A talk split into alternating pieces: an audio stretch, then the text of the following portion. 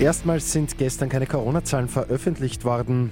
In Kitzbühel gibt's heute die erste Abfahrt. Immer 10 Minuten früher informiert. 88,6. Die Nachrichten. Im Studio Christian Fritz.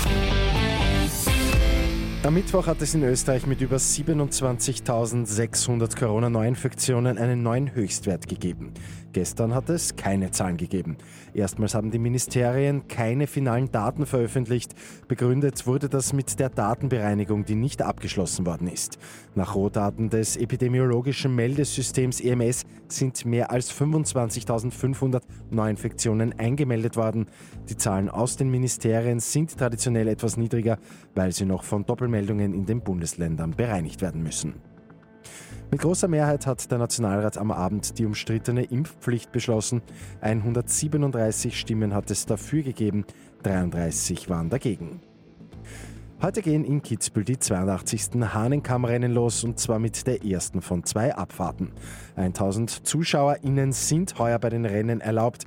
Nicht die gewohnte Partystimmung, aber immerhin Menschen im Zielraum. Letztes Jahr waren es ja ausschließlich Geisterrennen. Die ÖSV-Läufer haben sich heute für frühe Startnummern entschieden.